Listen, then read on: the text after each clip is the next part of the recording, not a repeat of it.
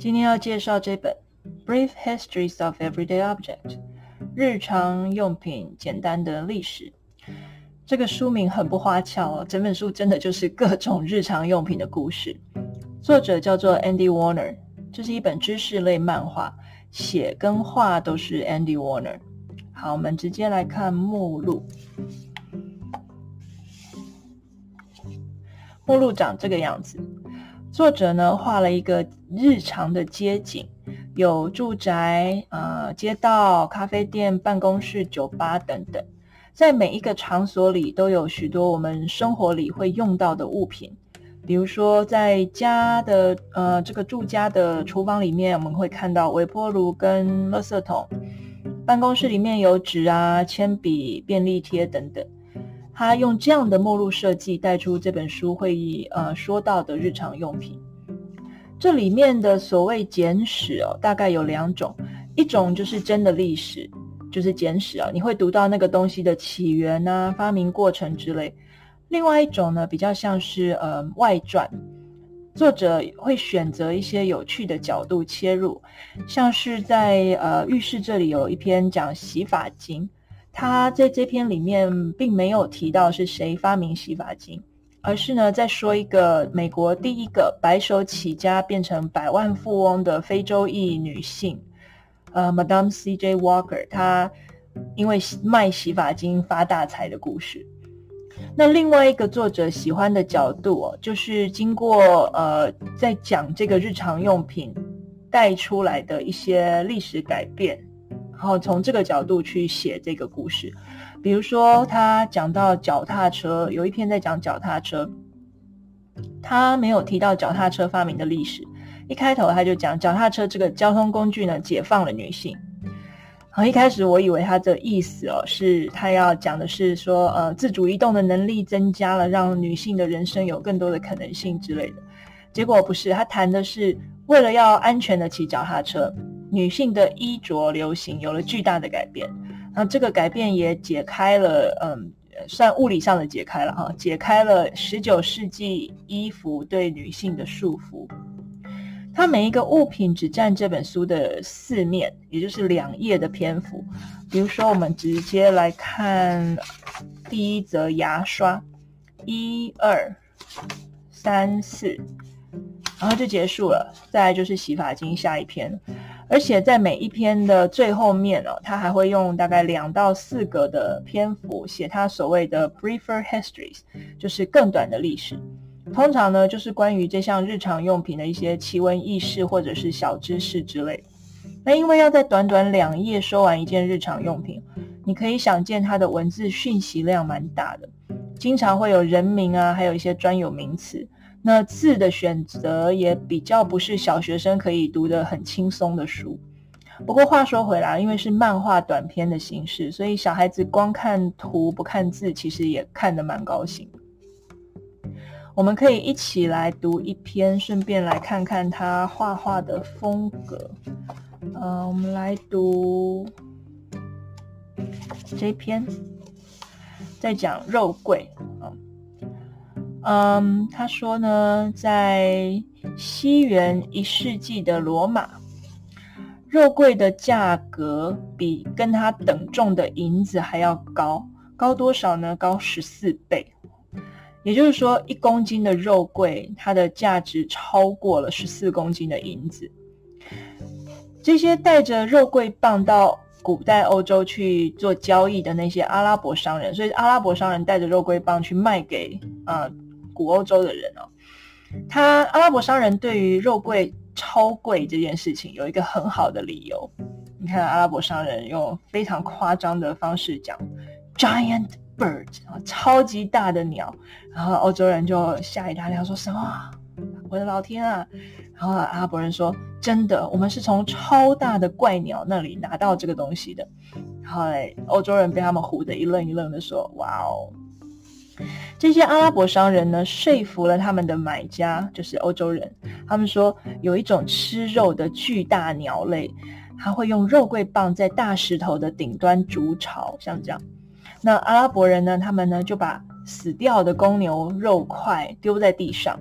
那这时候，这个很饿的怪鸟就会下来，把这个牛的尸块呢叼回他们的巢里面。那因为肉很重嘛，肉块很重，然后把它丢到他们巢里面，砰的一声呢，这个掉到巢里的时候呢，就会把这个巢，因为巢是肉桂棒做的，所以就会把这些肉桂棒挤掉下来。那在下面的阿拉伯人就可以去捡那些掉在地上的肉桂棒，然后卖给欧洲人。这个吃肉的巨鸟的故事哦，显然恐怖到让阿拉伯人可以用这个故事哦，掌控了肉桂交易长达三千年的时间。那你就看到欧洲人拿着肉桂棒，然后就说：“哇，那些阿拉伯人超超厉害的。”那阿拉伯人就击掌啊，赚了很多钱。这个状况呢，一直持续到一五零五年为止。一五零五年发生什么事呢？葡萄牙人的船来到了斯里兰卡。他们就终于发现了肉桂真正的产地哦。你看到这两个有葡萄牙人，第一个就说：“等一下，恐怖的巨鸟在哪里？”另外一个说：“嘘。”这时候葡萄牙人当然就决定他们要跳过中间人啦，就是就是阿拉伯人哈。他们直接就在斯里兰卡就废了当地的国王，占领了岛的沿岸，然后呢，把里面的嗯。就是人家的家园啊、建筑啊都烧光光，然后有个葡萄牙人说：“嗯，闻起来有过节的味道。”当然呢，他们也就夺走了香料交易的掌控权。那你就看到这个大航海时代，葡萄牙人从这样绕过好望角来到了斯里兰卡。这时候，欧洲呃呃阿拉伯商人就说：“看怎么办？赶快再想一个。”然后另外一个人说：“呃，巨大的蜥蜴吗？”然后他说：“我恨你。”葡萄牙人说：“嗯，他说 Who's laughing now, suckers？哦，你们看谁赢啊？你在笑吗，笨蛋？”斯里兰卡人说：“绝对不是我们哦，他们是最惨的哦，东西被抢走，然后家园被烧光光。”这样他就讲完了。然后最后，Briefer History 他讲了四个关于肉桂的小故事哦。第一则他在讲，呃，罗马的皇帝尼禄，就是《暴君焚城录》里面那个尼禄，他在他老婆火葬的柴堆上烧掉了整整一年份的肉桂。呃，他老婆是他踢死的，就是两个人，他心情不好，然后那老婆那时候还怀孕，把他踢死了以后，你看尼禄就说，他说，哼。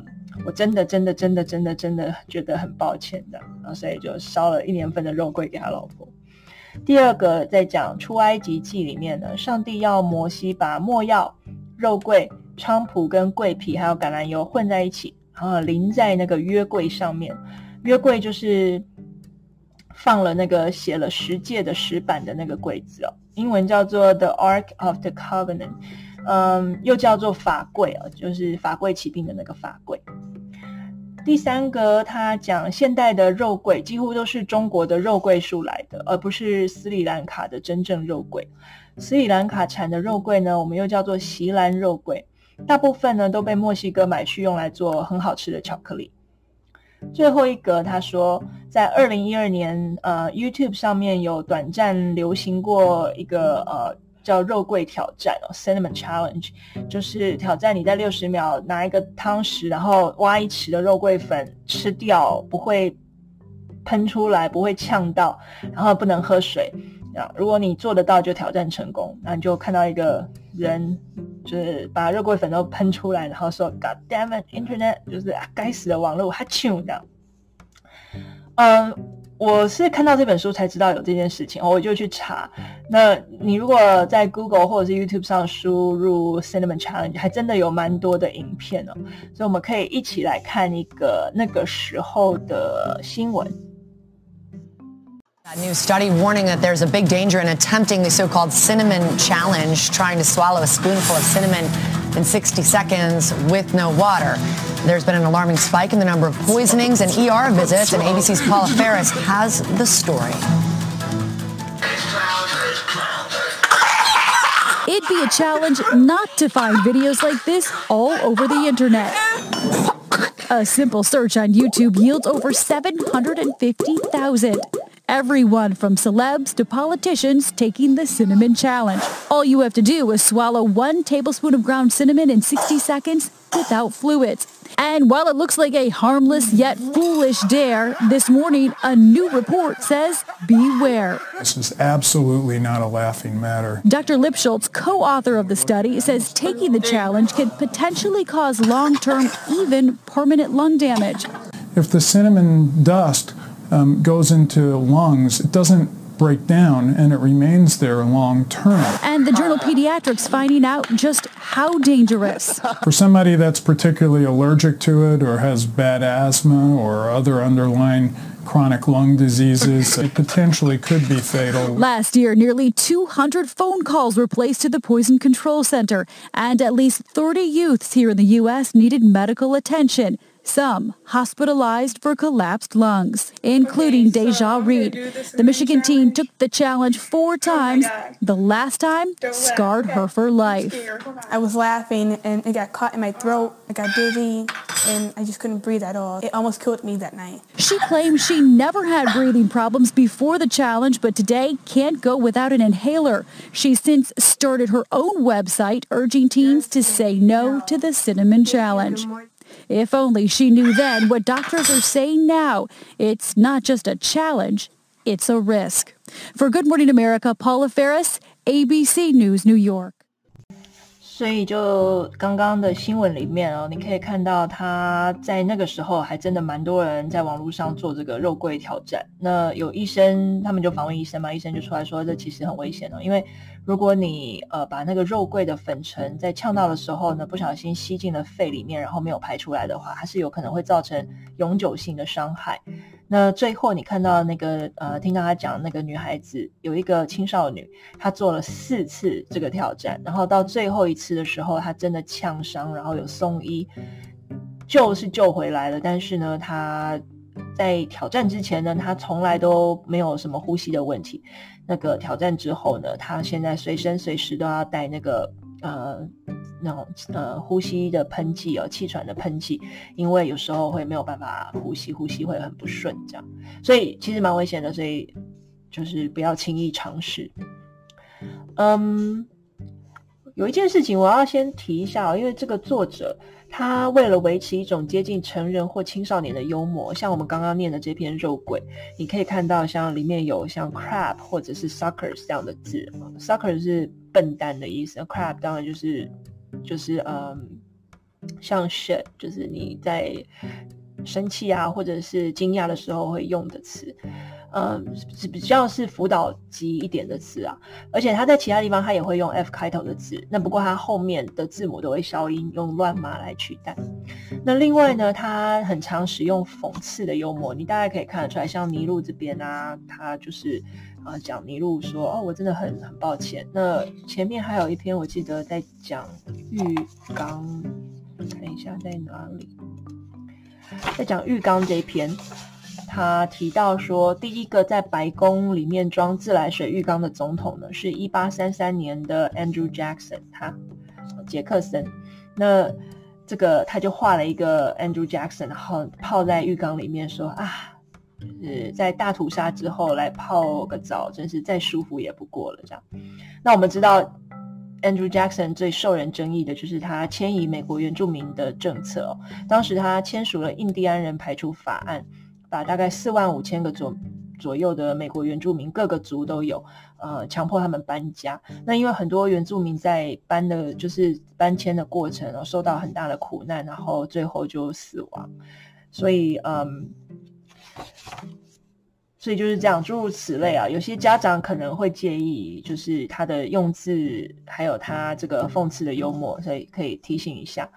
不过呢，这本书其实是我小孩介绍我看的，因为他们每次去图书馆，只要看到一次就借一次，借到后来，我想说，搞什么这么好看不看吗？我翻一下好了，结果翻几下就看完了。这种知识型短篇的漫画。很好读，你骂小孩累了，喘口气之间就可以看完一篇。那小朋友也会从里面学到蛮多新的字哦。像我儿子上次看一看哦，就问我什么是 eunuch，看一下是哪一篇。嗯，这篇在讲纸，纸的发明。那我们知道纸，他就提到了东汉的蔡伦，蔡伦是宦官嘛，所以他用了 eunuch 这个字。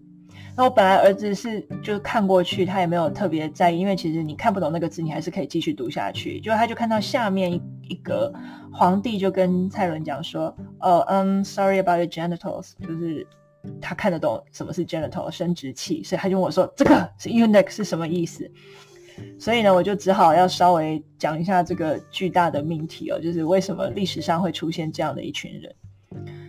总之呢，这本书算是老少咸宜了。呃，如果你不介意三不五时会出现一些辅导级的用字啊，还有小孩子可能会问你说啊，什么是太监啊，为什么要割掉啊之类的问题的话，好啦，图像小说脑，谢谢你们跟我一起，下次再见。